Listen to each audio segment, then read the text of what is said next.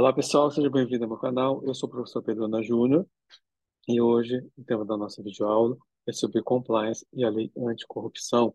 Né? O que, que é compliance e qual a relação que ela tem com a lei anticorrupção.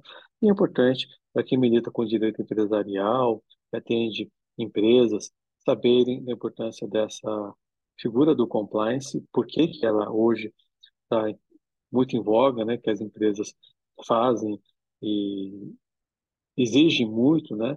É, justamente dos advogados para poder serem contratados, é, tem que passar por compliance para poder ter aprovação de contratação, porque a questão, a responsabilidade hoje que as pessoas jurídicas têm em relação com esse tema é bastante grande, é, ainda mais por força da lei anticorrupção. Então, é importante a gente fazer um pequeno histórico sobre isso, né?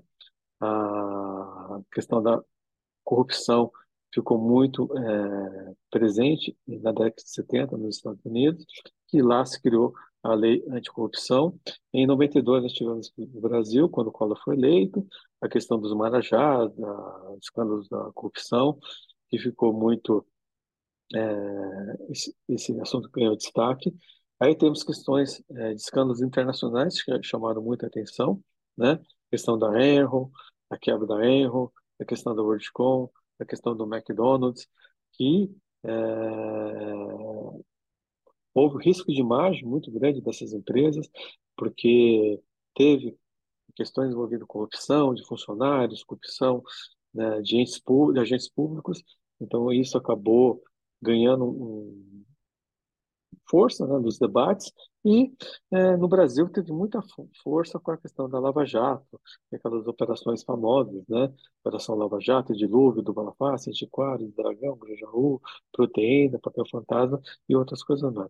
E por força de todos esses escândalos envolvendo é, corrupção, envolvendo é, agentes públicos de empresas, é, corrompendo, ou seja, dando favorecimento ativo ou passivo para esses agentes públicos, é que se criou em 2013 a Lei Anticorrupção, a Lei 12.486 de 2013, que foi posteriormente regulamentado por um decreto de 2015 e esse decreto foi revogado pelo decreto 11.129 de 2022, que é o mais atual. Tá? Então, o que, que é, é compliance? O, o que, que é estar em conformidade né? O que é, que é estar em conformidade na empresa? Então, o termo compliance tem origem no verbo inglês, né, to comply, que significa agir de acordo com uma regra, uma instrução interna, um comando, um pedido, ou seja, estar em, em compliance, estar em conformidade com leis e regulamentos externos e internos. Portanto, manter a empresa em conformidade significa, significa atender ao normativo dos órgãos reguladores, né?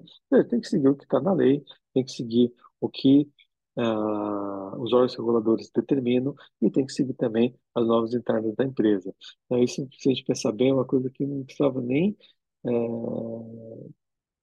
uma questão moral, né, que as empresas têm que ter, quem trabalha na empresa tem que ter, mas a gente sabe que tem casos e casos. Tem países que uh, a questão do jeitinho da corrupção acaba sendo uma questão cultural que uh, o sistema é feito para que uh, isso ocorra, que a empresa não dê certo, que ela tem que procurar meios alternativos para poder sobreviver, e sabe que uma sociedade adequada isso não seria é, nem cogitado de fazer, mas infelizmente sabe que isso acaba acontecendo.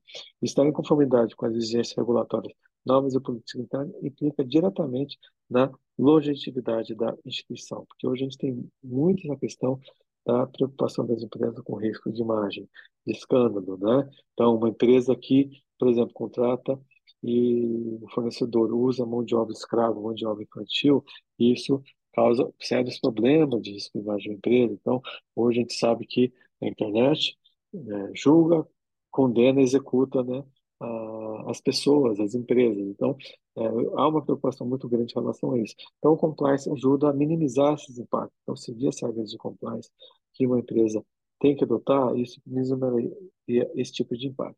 Qual é a importância do compliance? Né? O conceito de compliance visa gerar valor ao negócio e segurar a sobrevivência da empresa, que eu falei para vocês anteriormente.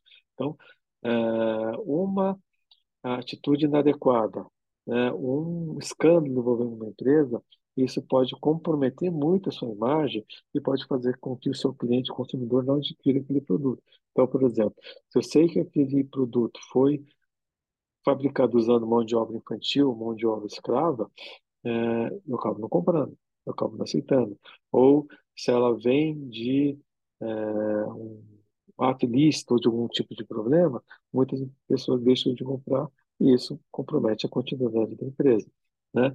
Isso é uma preocupação muito grande que as empresas têm em relação a isso. Então, tem que pesar muito e o compliance tenta evitar isso. Essa prática surge dos grandes impactos financeiros, cuidados fatores como ausência de orientações normativas, não ter regra clara, não ter regra é, manual de conduta dentro da empresa, do que pode fazer, do que não pode fazer, qual limite eu posso seguir.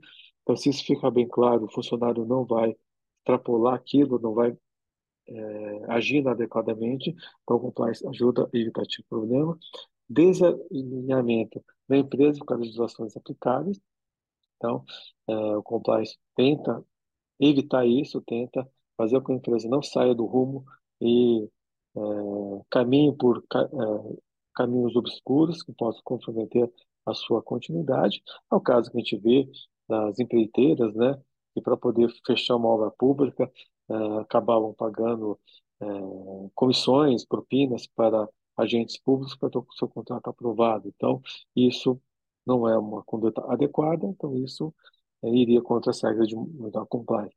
Faltas de ferramentas preventivas adequadas, né? ou seja, não ter um canal de denúncia, não ter um comitê de compliance para poder fazer a averiguação e poder fazer isso, falhas na gestão de processos também é, pode gerar esse problema de compliance e operações sem um estruturado sistema de informação.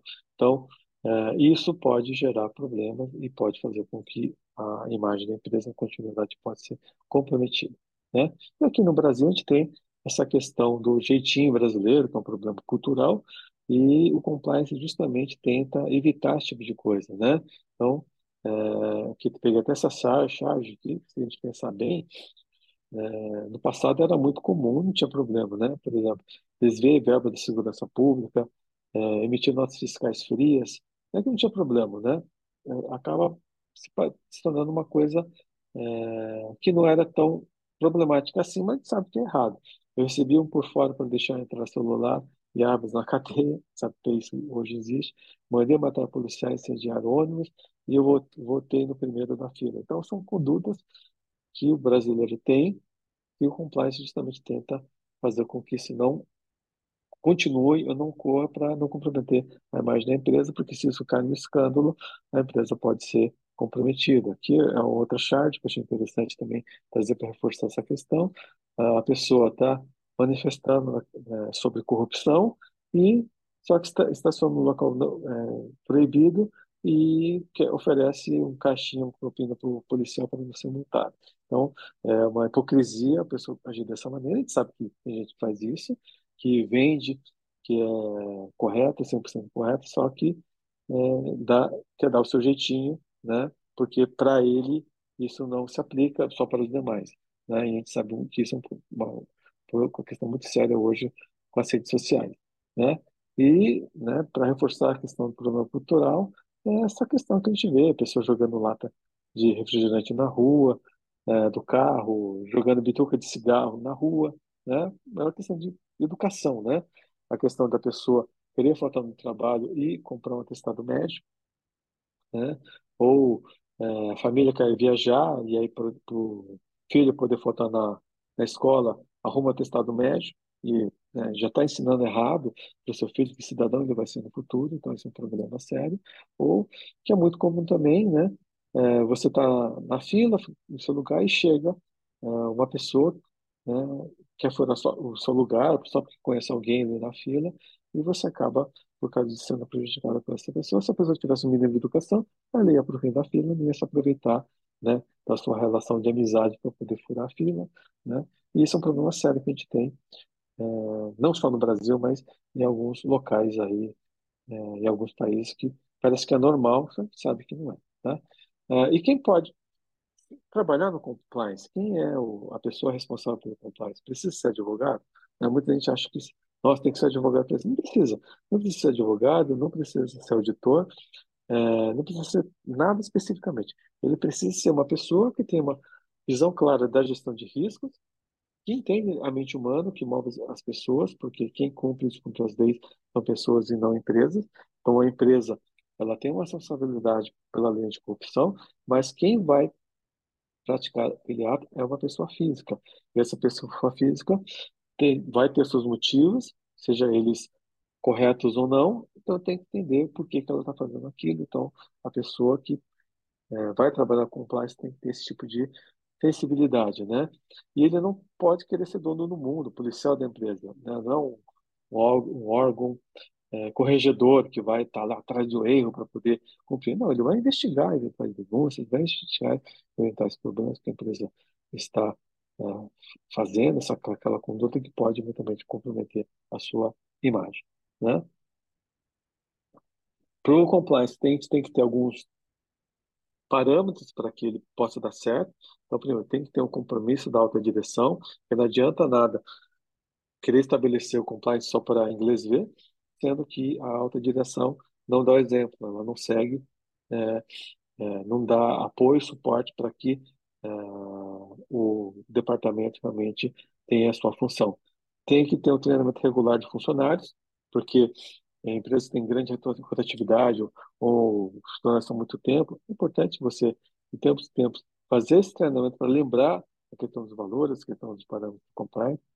É importante a empresa ter um código de conduta para que, quando houver uma contratação, eh, o funcionário tenha acesso a isso, leia e saiba eh, eventuais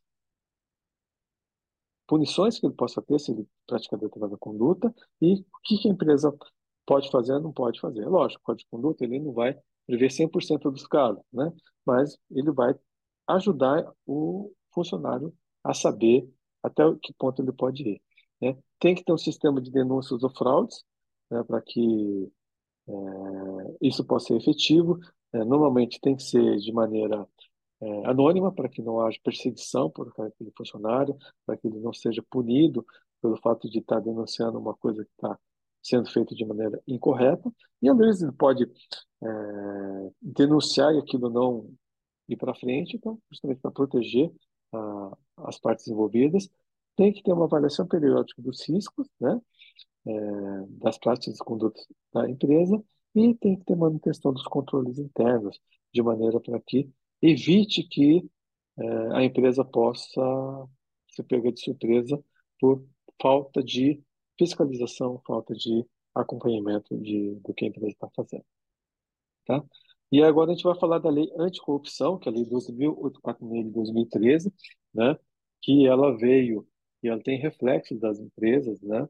E por força daqueles escândalos que eu comentei com vocês, Lava Jato, Dilúvio, McDonald's, né, outras coisas mais, né? Então, é, as empresas ficaram muito preocupadas é, com a questão de contratação hoje, mas o advogado, qual é o impacto que você tem, né?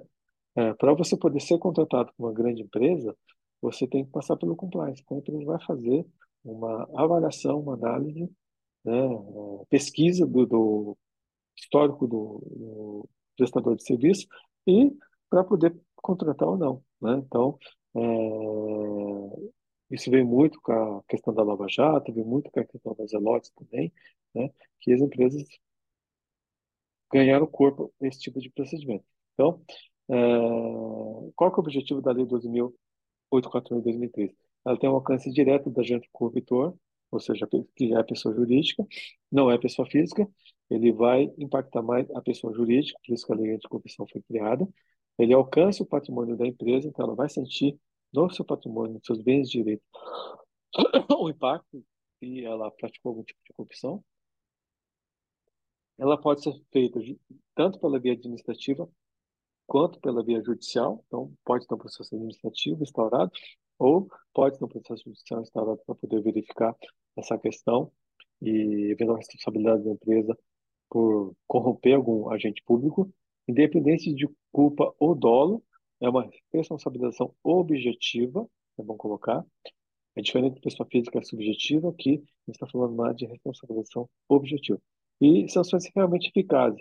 É o poder inimitório, preventivo e dissuasório. Então, qual é o objetivo? É justamente inibir que as empresas pratiquem esse tipo de é, conduta é, contra agentes públicos para obter algum tipo de vantagem, seja direta ou indireta. né? É, a lei é, cria um instrumento poderoso de prevenção da corrupção, estimula a integridade corporativa das empresas pelo sistema de, de atenuantes, né? Que valoriza programas de compliance. Então, ter o compliance, isso estimula a empresa não corromper. Então, esse estimula a que ela não viole a lei anticorrupção. E ela tem um atenuante caso eh, a empresa seja acusada e tenha algum processo contra ela, se ela tiver regras de compliance, né, isso ajuda a atenuar a sua sanção. Facilitação da investigação dos delitos pela colaboração da empresa via acordo de leniência. Então, a Lei 12.000 846-2013, ela tem a figura do acordo de leniência e o acordo de leniência acaba facilitando a investigação, porque há uma cooperação por parte da pessoa jurídica em ajudar na investigação, enfrenta a corrupção transacional, ou seja, é, é, tanto no país como no exterior, e o cumprimento de confiança internacional do país perante a ONU, CDE e OEA. Então, é, a lei foi criada por força desse compromisso que o Brasil firmou com esses órgãos internacionais. Né? Ah, qual é o objeto da lei? Qual é o conteúdo da lei 846 de 2013? Então, a lei dispõe sobre responsabilização administrativa e civil de pessoas jurídicas pelo prática de atos contra a administração pública, estrangeira e nacional, ainda que cometidas no exterior. Então, esse é o objetivo da lei. Né? Quais são as penas aplicáveis caso uma pessoa jurídica seja objeto de processo administrativo ou judicial da lei anticorrupção, artigo 6 é, ela vai ser aplicada uma multa de 0,1% a 20% do seu faturamento bruto no último exercício anterior da declaração do processo, excluído os respectivos tributos, então é o faturamento bruto dela, e ela pode ser é,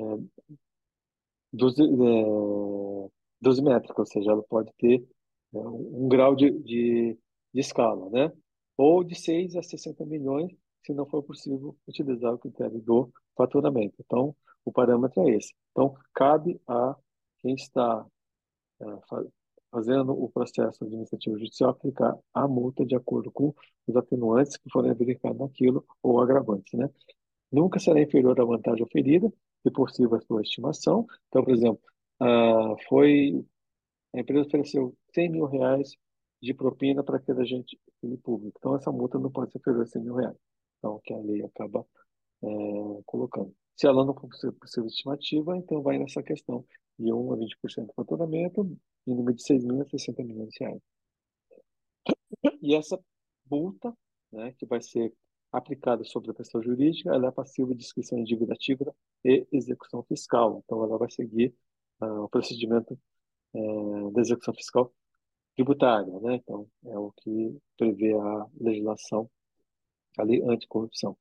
E aí, nós temos as, além da questão pecuniária, temos as multas apenas aplicadas pela administração. Então, além de você ter, sentindo no bolso, né, que atinge o patrimônio, temos a questão da publicidade daquela uh, decisão condenatória. Então, ela vai ser publicada em meio de comunicação de grande circulação, uh, na área de prática da infração, de atuação da pessoa jurídica, ou na sua foto publicada na circulação nacional a experiência da pessoa jurídica. Então, vai ser por diário oficial, vai ser bem divulgado uh, a condenação dessa uh, pessoa jurídica que né, é, acaba arranhando a imagem dessa empresa.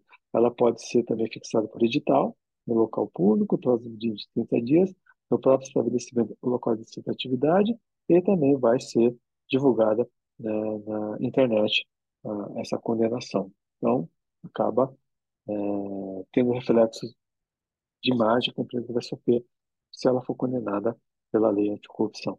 E a questão do compliance, ela é uma ter a empresa ter compliance é uma atenuante na questão da aplicação dessas sanções, seja elas pecuniárias ou não.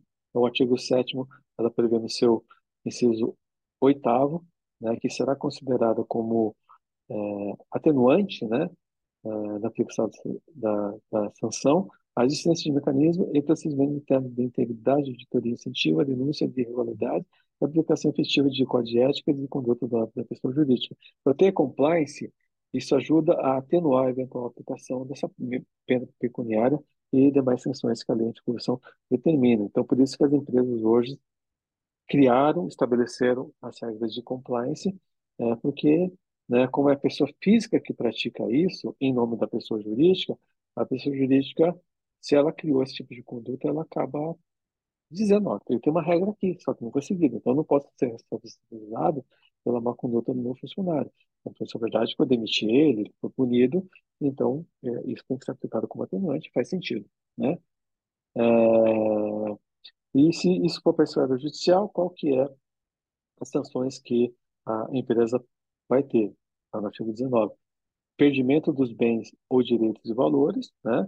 Caso ela não consiga pagar multa, ela vai ter bens é, arrestados ou penhorados. Suspensão ou interdição parcial pode ser limitada a estabelecimento, local, produto ou serviço. Então, você vê que penas não são leves, são pesadas, pode até fechar o estabelecimento, interditar. Então, isso é péssimo, né? Porque se isso vai para a mídia, né, a empresa fica com problemas de recuperação dessa imagem, há possibilidade de dissolução compulsória, ou seja, eu posso dissolver aquela empresa, extinguir aquela empresa, e proibição de receber incentivos, subsídios empréstimos do poder público. Eu não posso participar mais de conferência pública. Então, vamos imaginar uma empresa que participa de grandes obras públicas. Se ela for condenada, ela não vai poder mais fazer essa contratação. Por isso que é, muitos empreiteiros acabaram fazendo um acordo de leniência justamente para não ter o seu risco de comprometimento de atividade uh, ocorrer, né? E o desenvolvimento e implementação da, da efetiva estrutura interna do, do compliance é feito através de que maneira? Através de código de conduta, código de ética, política anticorrupção, controles internos. Esses são instrumentos que a empresa pode ter para poder é, ter um compliance é, adequado para sua é, evitar esses problemas. Auditoria, ter uma auditoria externa, gestão de risco, principalmente de terceiros, tem uma, uma empresa contratada para poder gerir risco caso ocorrer. Então, quais são as condutas que tem que ter com a imprensa, é, você vai ter que fazer nota pública, você vai ter que dar uma entrevista para poder esclarecer aquele trato, demitir funcionário, outras coisas mais. Nada detalhado quando, quando da aquisição da empresa, então quando vou fazer a aquisição de negócios, é, fazer uma due diligence para poder verificar se realmente existe alguma coisa que possa comprometer a minha.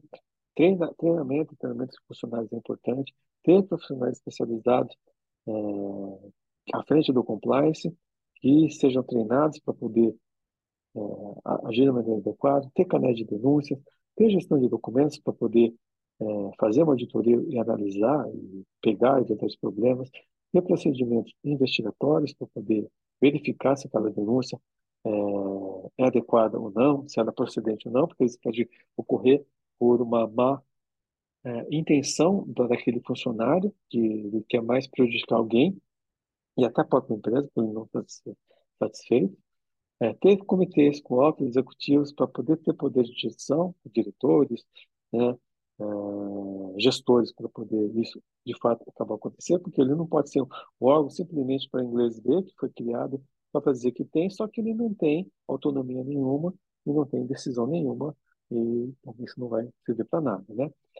tem que aplicar sanções eh, efetivas, então, é, se for descoberto que o funcionário praticou aquela conduta, se vai ser demitido, se ele vai ser vai ter que indenizar a empresa, então isso é importante para poder é, fazer com que o compliance seja efetivo e é importante segurança versus engessamento. Então, é, o compliance ele não pode é, atrapalhar o desenvolvimento da empresa. Ele vem para poder ajudar a empresa, primeiro, de maneira preventiva, evitar que ela cometa, cometa determinadas condutas, que os funcionários cometam determinadas condutas, e também, se caso ocorrer, ela ter que ter é, procedimentos para poder agir nessa, é,